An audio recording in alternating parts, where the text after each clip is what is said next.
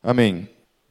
O título do que eu vou tratar hoje é Senhor, mentiroso ou lunático. A quem eu estou me referindo? Estou me referindo à pessoa de Jesus de Nazaré.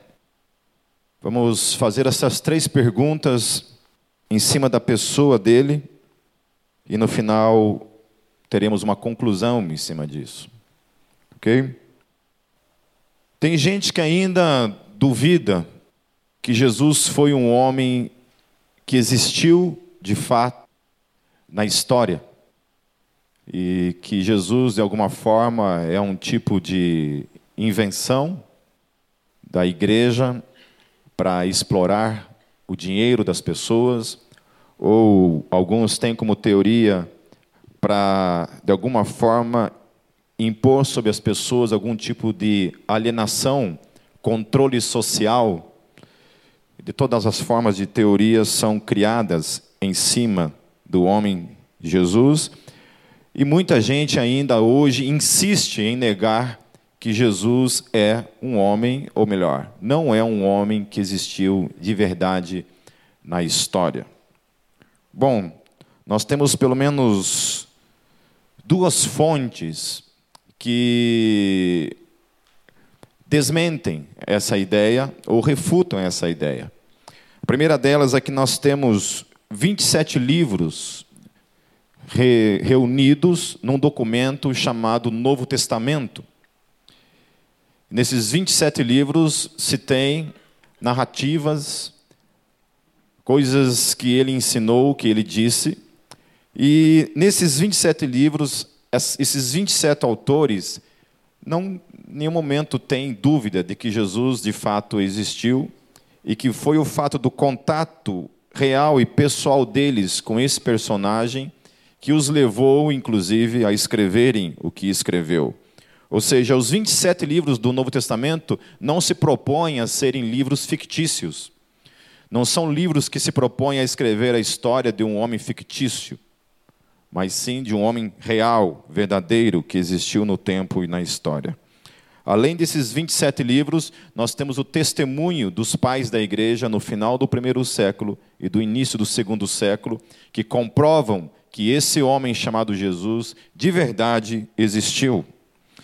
Não bastasse isso, nós temos fontes que estão fora da fé cristã que não foram escritas por pessoas cristãs que tinham algum interesse de tornar o cristianismo uma verdade. Do contrário, apenas estavam narrando suas histórias. E eu, nessa noite, vou falar apenas de um, mas são vários. Mas apenas um, citando, para que a gente não fique muito tempo falando sobre isso, um tal de Cornélio Tácito, que foi nascido no ano 52 a 54, um historiador romano ele disse o seguinte: Nem todo socorro que uma pessoa poderia ter prestado, nem todas as recompensas que um príncipe poderia ter dado, nem todos os sacrifícios que puderam ser feitos aos deuses permitiram que Nero se visse livre da infâmia da suspeita de ter ordenado o grande incêndio, o incêndio de Roma.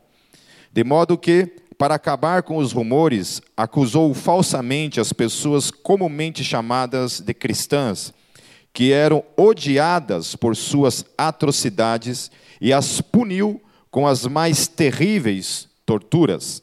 Cristos, o que deu origem ao nome cristão, foi condenado à morte por Pôncio Pilatos durante o reinado de Tibério, mas reprimida por algum tempo, a superstição perniciosa irrompeu novamente, não apenas em toda a Judéia, onde o problema teve início, mas também em toda a cidade de Roma.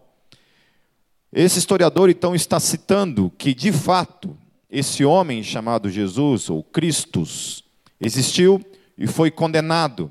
E por causa dele se originou uma seita lá, na, lá em Jerusalém. E isso se espalhou por todo o império mais tarde. Então, citando apenas um historiador fora das Escrituras, que cita que Jesus de fato existiu no tempo e na história, e que não é uma invenção, portanto, de algo chamado igreja. Ok? Então, a primeira teoria que cai por terra aqui é isso. Quem está dizendo isso aqui é um historiador, sem nenhuma intenção, do contrário, era um historiador que tinha suas crenças romanas e que não tinha nenhuma intenção em defender o cristianismo, tornar o cristianismo de alguma forma um fato histórico. Mas aqui ele está citando que, de fato, o cristianismo se originou de um homem, de um homem que foi, de fato, um homem da história, que morreu debaixo de Pôncio Pilatos, e por causa dele se originou a tão temida seita dos cristãos. Não bastasse isso, hoje, meus queridos, eu quero que a... existe esse livro que foi lançado por um ateu cético chamado Bart Ehrman. Alguém conhece Bart Ehrman? Só os três. Ainda bem que o resto não conhece mesmo. Bart Ehrman era um teólogo formado e que hoje é ateu. O Bart Ehrman ele nega em absoluto a divindade de Jesus, nega que Jesus seja Deus, nega a ressurreição de Jesus. Mas há uma coisa que esse cara não nega. E ele escreveu esse livro refutando todas as teorias que dizem que Jesus não existiu. O nome desse livro é Jesus existiu ou não? E esse livro ele comprova historicamente com evidências de que Jesus de fato existiu. Ele dando uma entrevista, perguntaram para ele se havia de verdade é, evidências que comprovam que Jesus de fato existiu no tempo, na história. E aí ele disse o seguinte: existe uma grande quantidade de evidências, existe tantas evidências que isso não é nem mesmo um problema discutido por acadêmicos da antiguidade. Não há nenhum estudioso em qualquer faculdade ou universidade que duvide da existência de Jesus. Vocês entenderam bem essa o que está sendo dito aqui? Não há, não existe nenhum acadêmico, nenhum estudioso, nenhum profissional na história, em todo o mundo, que negue a existência de Jesus como um homem da história. Por que eu quis começar isso? Porque para a gente trabalhar essa questão da pessoa de Jesus, primeiramente a gente tem que tentar entender se ele existiu mesmo ou não. Porque se ele não existiu, se ele é um personagem fictício, ele é um personagem que não faz parte da realidade, não tem por que fazer essas perguntas que eu propus no começo. Senhor, mentiroso ou lunático.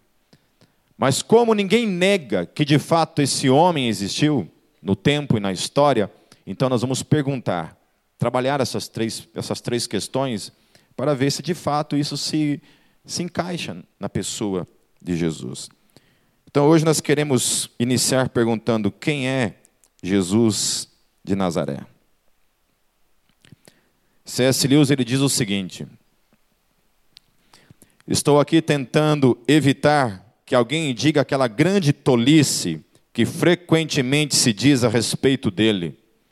Estou pronto a aceitar Jesus como um grande mestre de ensinos, mas não aceito a afirmação que fez de que era Deus. Muita gente afirma isso.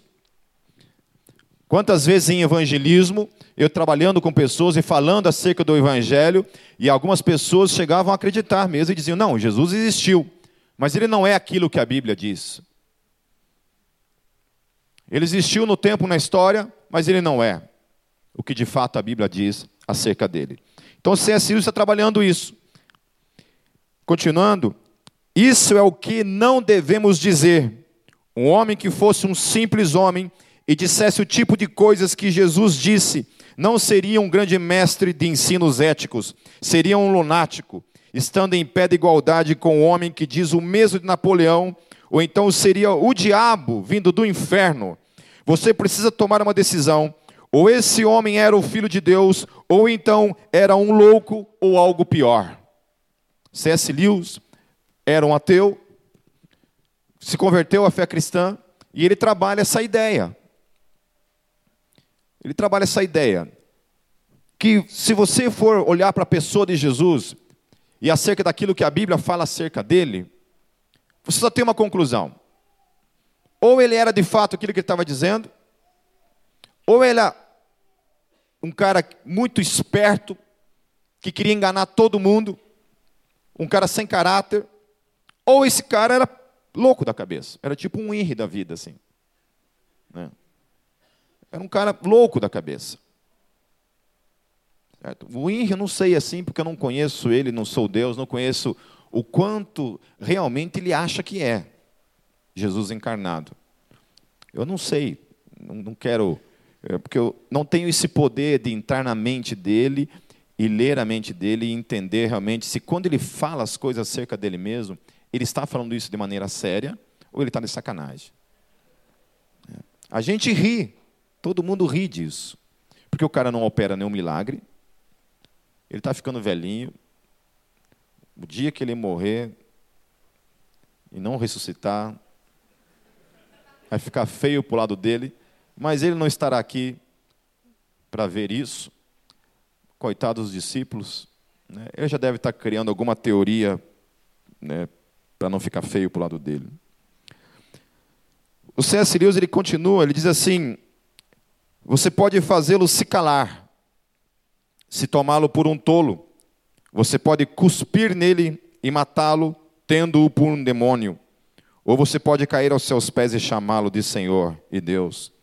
Mas que ninguém apareça com algum tipo de insensatez paternalista, afirmando que ele foi um grande mestre humano. Ele não deixou conosco a responsabilidade de decidir a respeito, não pretendeu fazê-lo. Portanto, Jesus, quando ele está dizendo as coisas que diz nos evangelhos, propondo o que ele diz nos evangelhos, e os seus discípulos se propõem a escrever acerca dele nos demais livros do Novo Testamento, nenhum deles não há margem, em nenhum momento há espaço para que eu e você concluamos outra coisa a não ser aquilo que a Bíblia tem como conclusão, de que Ele é Deus. Então, essa conversa que as pessoas têm por hábito de dizer coisas acerca de Jesus que não concluem isso, é baboseira. Não é a conclusão lógica que a pessoa tem que seguir. Ela para pela metade do caminho, ela apenas escuta aquilo que ela quer escutar, ela conclui aquilo apenas que ela quer concluir. E isso se chama desonestidade. Vamos dizer, por exemplo, que eu seja um cara fã do Hitler. E aí tem coisas no Hitler que eu acho legal. E aí tudo aquilo que Hitler fez, eu simplesmente ignoro. E eu começo a defender que Hitler era um cara legal. Todo mundo ficará contra mim devido a isso. Por quê? Porque existe um lado dessa história que eu estou omitindo que eu não estou interessado, que eu não estou disposto a lidar. É isso que acontece. E por mais que as pessoas esfreguem na minha cara as outras coisas que deveriam causar em mim vergonha em assumir esse tipo de coisa, eu simplesmente ignoro. E é assim que as pessoas fazem com o Senhor Jesus Cristo. Tomam apenas aquilo que lhes interessa e não ele como um todo. Um cara chamado F.J.A. Hart, ele escreveu: Suas palavras eram de tal forma pronunciamentos e parte integrante de si mesmo que não fariam qualquer sentido se fossem tomadas como afirmações abstratas de verdade ditas por ele na qualidade de um oráculo ou profeta divino.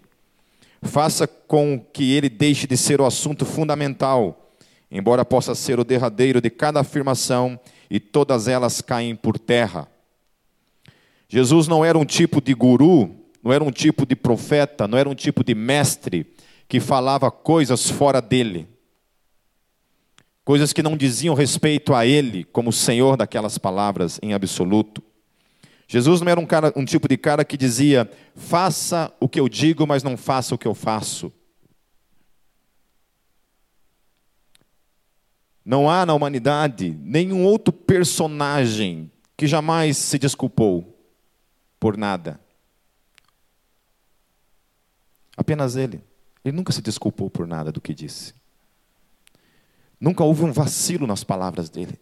Nunca houve um momento nas palavras dele em que ele não tinha convicção absoluta de quem ele era, do que ele estava dizendo. Um outro camarada chamado Kenneth Scott Latorriette, ele diz o seguinte: Não são os seus ensinos que tornam Jesus notável, embora esses ensinos sejam suficientes para lhes proporcionar o reconhecimento público. É uma combinação dos ensinos com a própria pessoa. Não se pode separar os dois. Para qualquer leitor atento dos relatos dos evangelhos, deve ser óbvio que Jesus considerou que ele próprio e a sua mensagem eram inseparáveis. Amém? Inseparáveis. Não tem como eu amar, venerar, idolatrar, ser fã de qualquer particularidade da pessoa de Jesus apenas. Ou eu tomo ele como um todo, ou não tomo nada. Porque não há como eu trabalhar isso na pessoa dele, porque essas coisas que ele ensinam estão inseridas nele. Não posso separar da pessoa dele. Então a grande afirmação ou pergunta: Jesus é o Cristo? Jesus é Deus? Jesus afirmou categoricamente que ele é Deus. Não vou trabalhar isso hoje mas depois você pode procurar em toda a internet. Há diversos, diversos artigos, textos e mais textos, livros e mais livros, vídeos e mais vídeos, provando biblicamente que Jesus é Deus.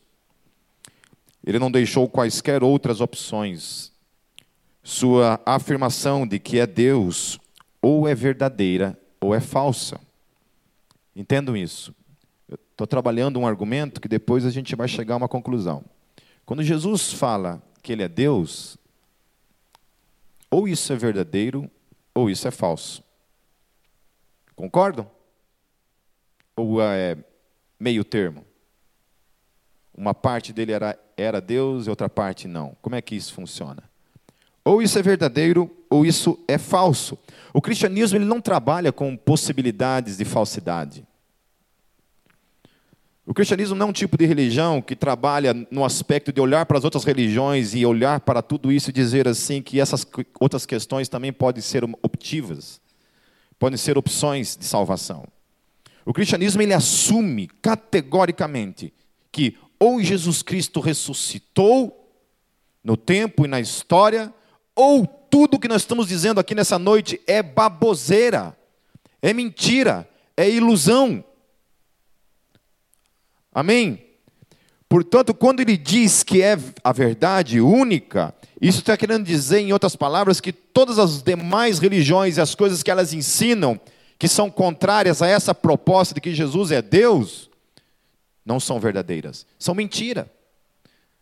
Então, a minha obrigação como cristão é dizer categoricamente que o budismo é uma mentira, que o islamismo é mentiroso, que o espiritismo é mentiroso, que o judaísmo hoje, de hoje, é mentiroso e por aí vai.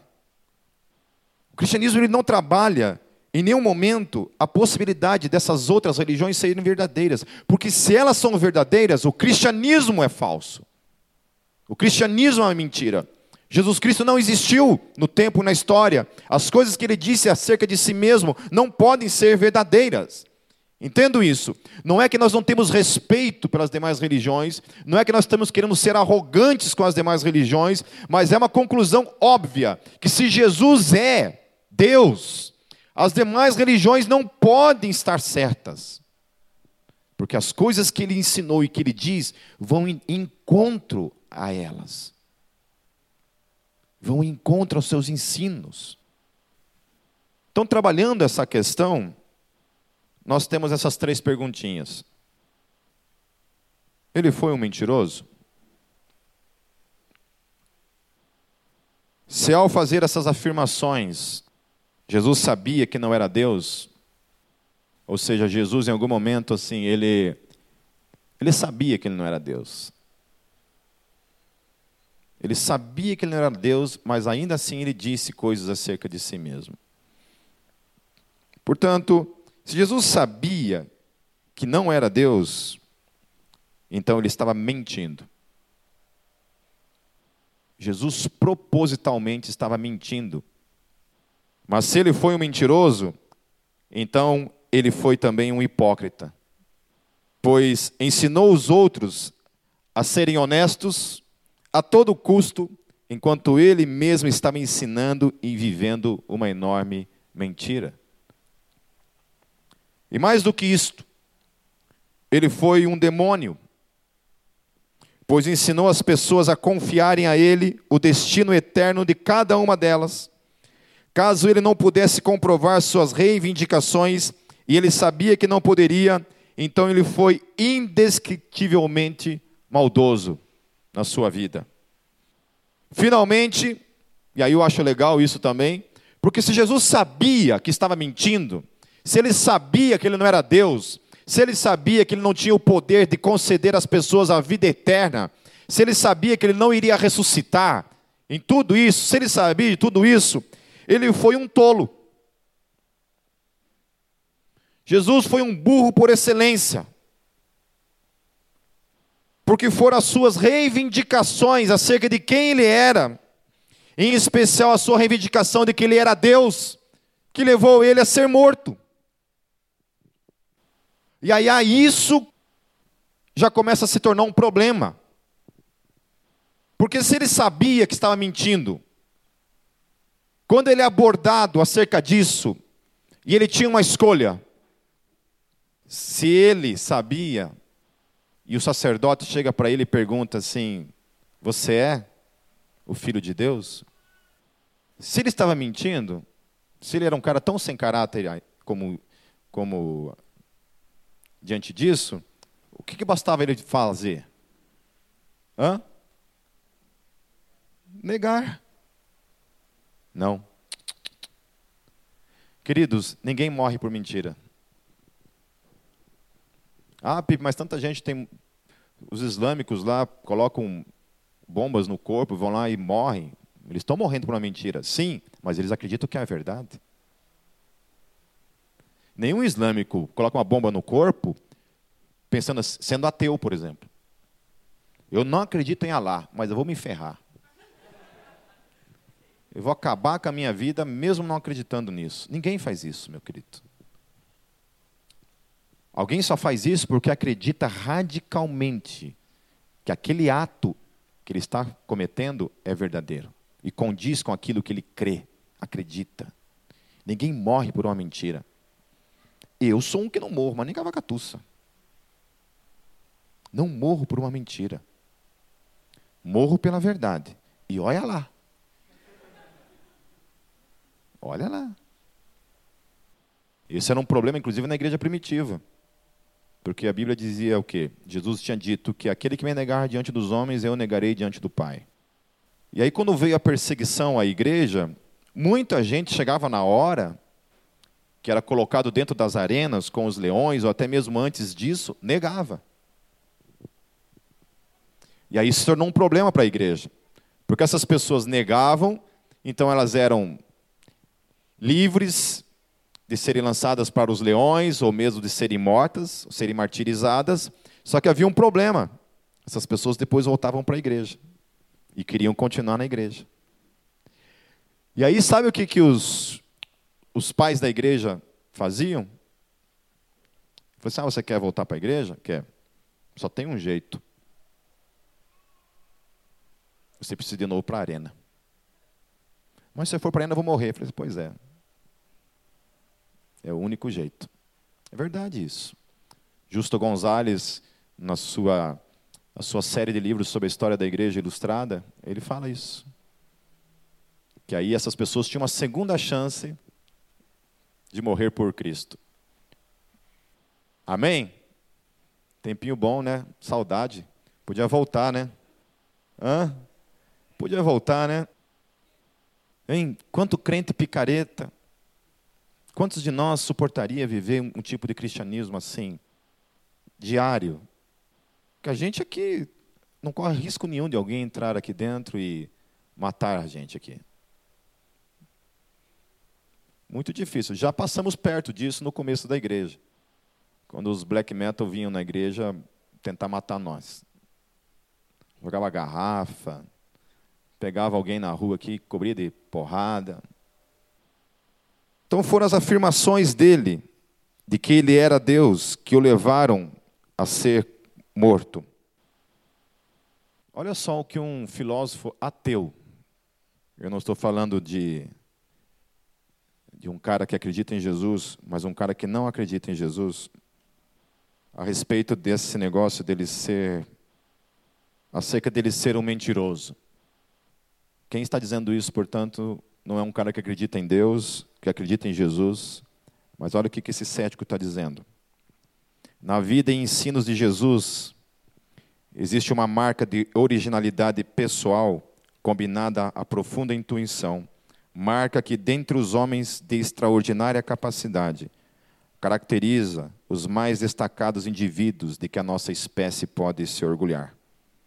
Quando essa notável qualidade entra em combinação com as qualidades daquele que é provavelmente o maior reformador moral e mártir que já existiu sobre a terra, não se pode afirmar que a religião tenha feito uma escolha ruim ao exaltar esse homem como modelo e guia ideal da humanidade. Nem mesmo agora seria fácil, mesmo para um incrédulo, encontrar uma outra e melhor maneira de traduzir a teoria para a prática do que se, do que se esforçar por viver de um tal modo que Cristo daria aprovação à nossa vida. Esse homem está dizendo que Jesus é, sem sombra de dúvida, é, o maior guia moral de toda a história da humanidade. E que a humanidade, quando o tem como esse guia, esse exemplo máximo, fez a escolha correta, porque de fato ele é. E aí isso começa a confrontar com essa ideia de que ele era mentiroso. A ideia de que ele era mentiroso não condiz com o caráter e a pessoa de Jesus. Não condiz com isso. Um outro cético, chamado William Lake, ele disse o seguinte: ao cristianismo esteve reservado o papel de apresentar ao mundo uma ideia sublime, a qual, através de todas as mudanças de 18 séculos, tem inspirado o coração dos homens com um amor dominador. Tem demonstrado capacidade de agir em todas as épocas, em todas as nações, em todos os temperamentos e em todas as condições. Tem sido não apenas o mais elevado padrão de virtude, mas também o mais forte incentivo à prática desse padrão. O simples registro desses três breves anos de vida ativa tem feito mais para regenerar e enternecer a humanidade do que todos os discursos dos filósofos e todos os sermões dos moralistas.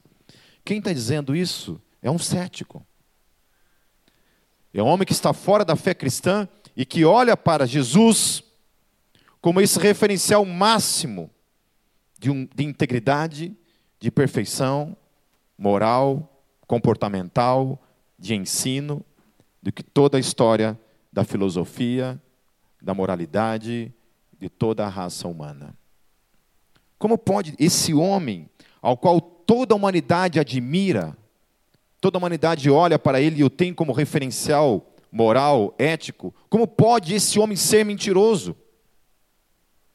Se nós chegamos à conclusão de que Jesus é mentiroso, nós temos que negar todos os ensinos dele, porque foram ensinos que vieram do hipócrita. Alguém que viveu como Jesus viveu, ensinou como Jesus ensinou e morreu como Jesus morreu, não poderia ter sido um mentiroso. Aí nós temos a segunda alternativa, que ele foi um lunático. Que Jesus, na verdade, não sabia de nada. Não sabia que ele não era Deus.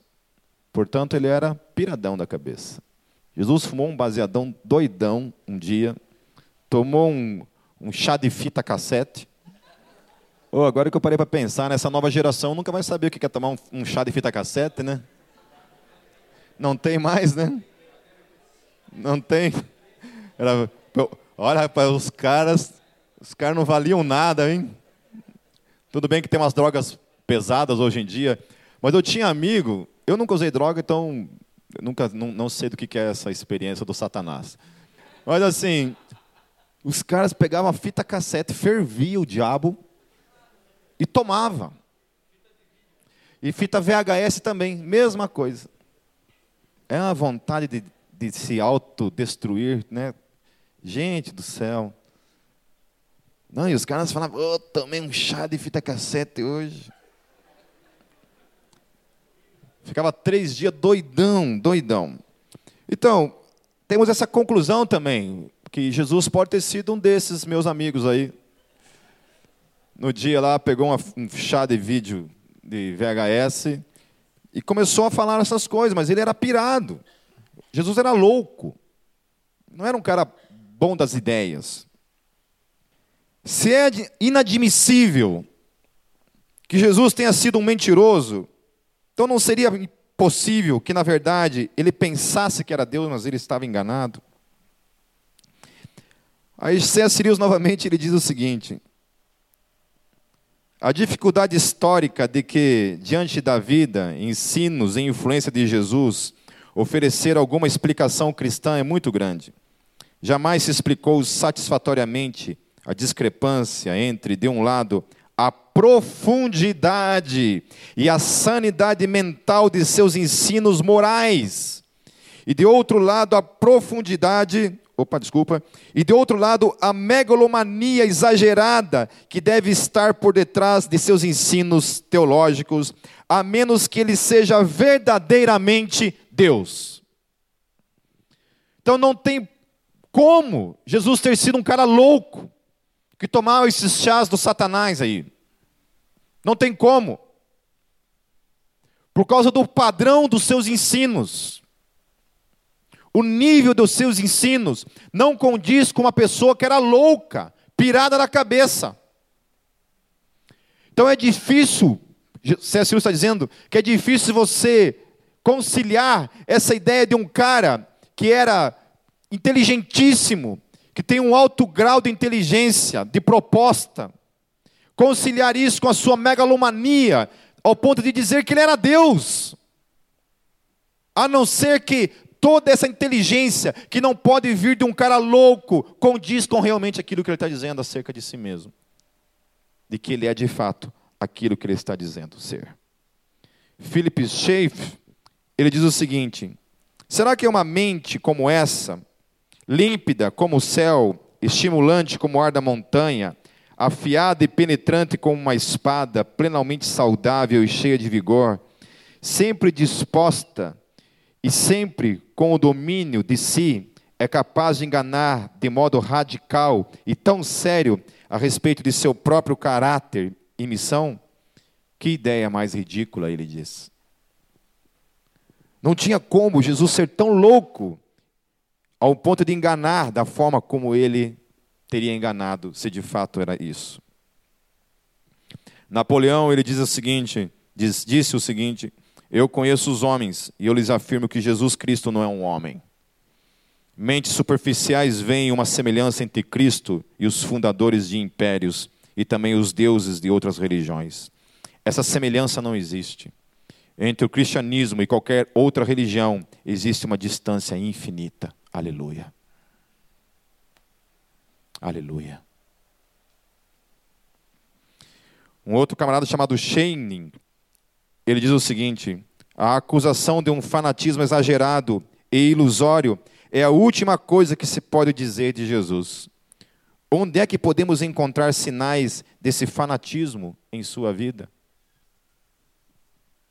Portanto, meus queridos, nós só podemos chegar a uma última conclusão a de que Jesus é de fato quem, de, quem ele disse ser.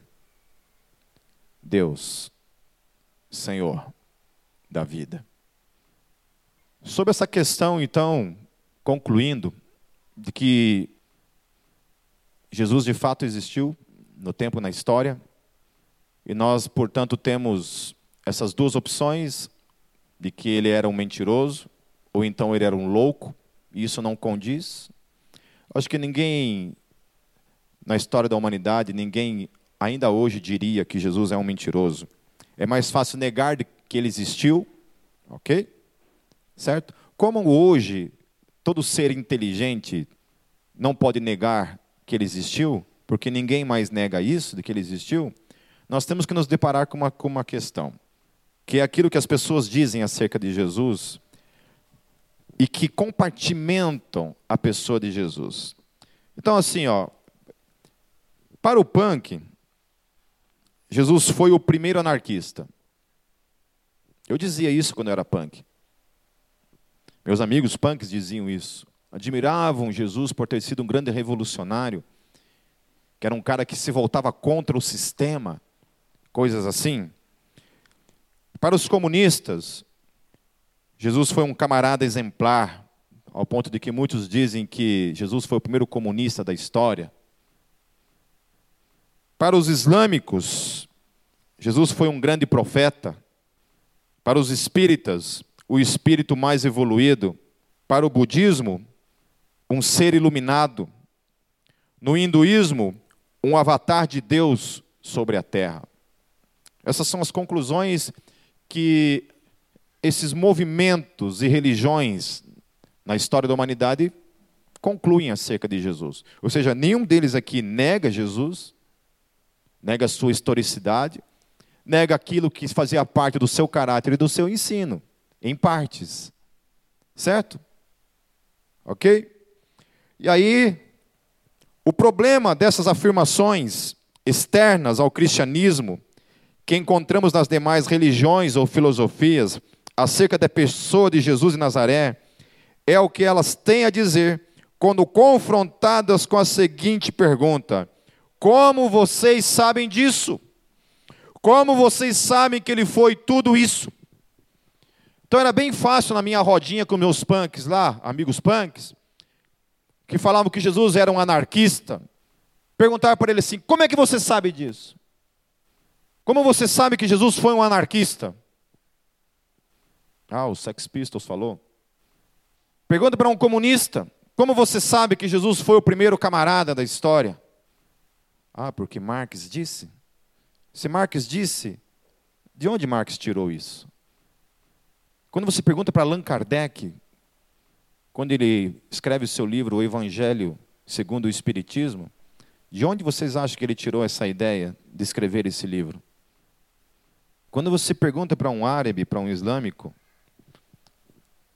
e ele diz que Jesus foi um grande profeta, como é que você sabe que Jesus foi um grande profeta? Só existe uma resposta, meus queridos. Uma única resposta. Única. Única é única. Em um, outro lugar você vai encontrar uma resposta para isso. Só existe um lugar, um lugar, que a gente pode olhar, dizer e concluir acerca destas questões acerca de Jesus são os 27 livros do Novo Testamento. Quando um punk se propõe a dizer que Jesus é um anarquista, em outras palavras, ele está dizendo que o Novo Testamento, o que diz a respeito de Jesus, é verdade. Quando um comunista se propõe a dizer as coisas que diz acerca de Jesus ser o primeiro camarada, ele está olhando para o Novo Testamento e está dizendo que aquilo que Jesus fez de alimentar multidões, de ensinar as pessoas a repartir as coisas, é real, é verdadeiro, aquilo aconteceu. Jesus foi um homem no tempo, na história. As coisas que ele fez são reais, são verdadeiras. E por isso eu posso dizer que ele foi isso. Porque está lá, descrito no Novo Testamento. Quando um árabe diz que Jesus era um grande profeta, ele está dizendo isso baseado aonde? No Novo Testamento. Porque o Novo Testamento diz isso acerca de Jesus. Porque fora do Novo Testamento, de onde que vem essa ideia? De nenhum outro lugar. Maomé não recebeu uma revelação lá no deserto acerca da pessoa de Jesus, dizendo para ele que Jesus era um grande profeta. Ah, é? Mas como é que eu sei disso? O máximo que isso aconteceu, o anjo teria dito: leia o Novo Testamento e você saberá quem ele é. Eu quero concluir com João 20, 31. Hoje se tem uma ideia é o seguinte. Eu gosto muito de um filósofo chamado Francis Schaeffer ele falecido. E o Francis Schaeffer ele trabalha nos livros dele a questão da, da linha do desespero que ele chama, aonde a racionalidade, ou melhor, o racionalismo, que é diferente de racionalidade, porque a fé não é irracional. OK? A fé é uma coisa racional, mas o racionalismo ele trabalha numa questão fechada. que algumas coisas, como por exemplo, Deus, o mundo espiritual, anjos, demônios, milagres, essas coisas não entram em discussão. Porque, segundo eles, são coisas irracionais, nós trabalhando somente questões racionais, que são questões palpáveis, né? que isso daqui então é racional, é racionalismo, isso se chama. Ele trabalha isso. E o grande problema hoje é que a, a igreja aceitou para ela, e por isso que hoje eu não quis usar a Bíblia, porque é para ensinar vocês que nós não precisamos necessariamente, não estou eliminando da minha vida e da tua vida, longe de mim isso, mas estou dizendo para vocês que a gente não precisa necessariamente usar a Bíblia para falar de Jesus para as pessoas. E para ensinar as pessoas de que o Evangelho é racional, é fundamentado. Muita gente hoje acha que a gente precisa fugir da razão, propor um salto no escuro Dizer que o cristianismo é uma coisa que simplesmente você precisa acreditar e ponto final. Não é assim que funciona a fé, meus queridos. A fé não é simplesmente um salto no escuro. Acredite, ponto final. Não é isso. Quando Abraão sai da terra dele e vai para onde ele se propõe a ir, o que aconteceu nesse percurso antes dele iniciar qualquer coisa? Ele teve o quê? Um encontro real e genuíno com o Deus vivo.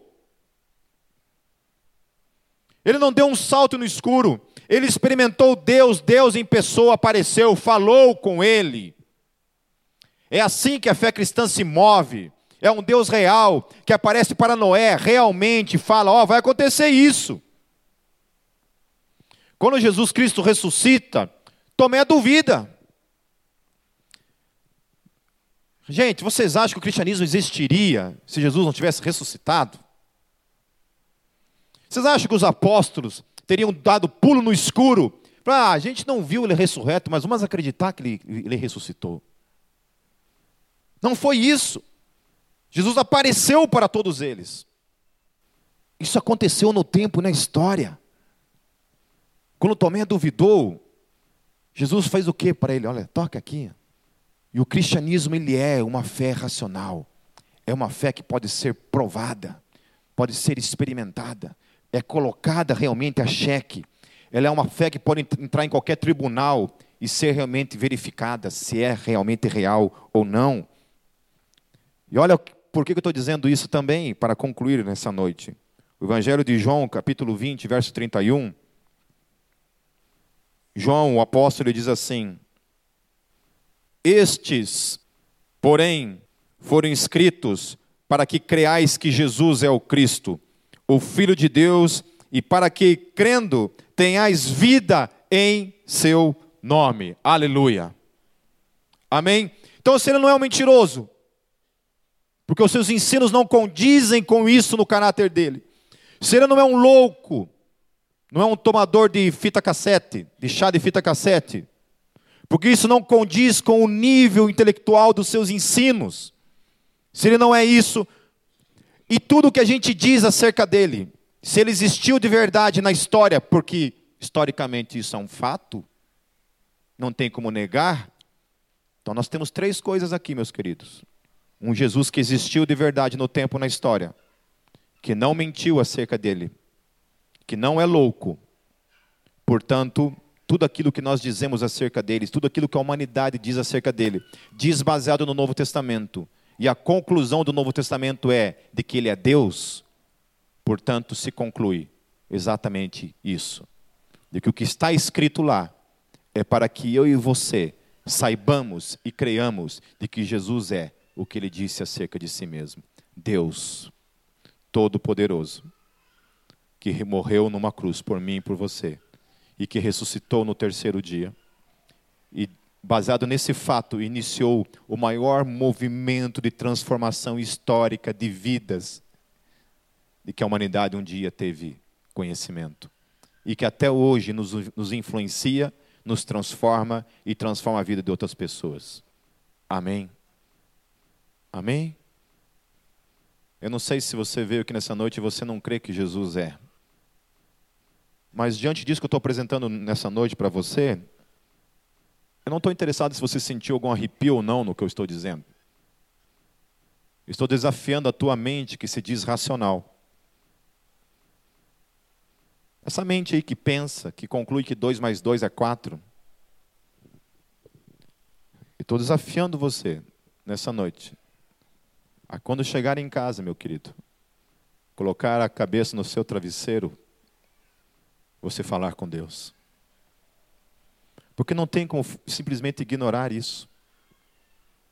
Tudo isso que a gente tratou nessa noite não tem como simplesmente ignorar isso, dar as costas para isso. Porque você está lidando com fatos históricos. E se Jesus é verdadeiro, ele disse o seguinte também: que um dia ele voltará. Ele irá de julgar toda a terra. E todos aqueles que creem no nome dele, que creem no, no, na, sua, na sua morte na cruz, e creem na sua ressurreição, naquele dia, serão salvos e estarão com ele para toda a eternidade. Mas a Bíblia fala também que todos aqueles que rejeitarem isso em seus corações e em suas vidas receberão juízo nesse dia. Que o Senhor tenha misericórdia da tua vida e que o Senhor conceda a todos nós viver uma vida que condiga com essa verdade. Uma vida de total e absoluta entrega a Jesus como Senhor e Salvador das nossas vidas. Amém.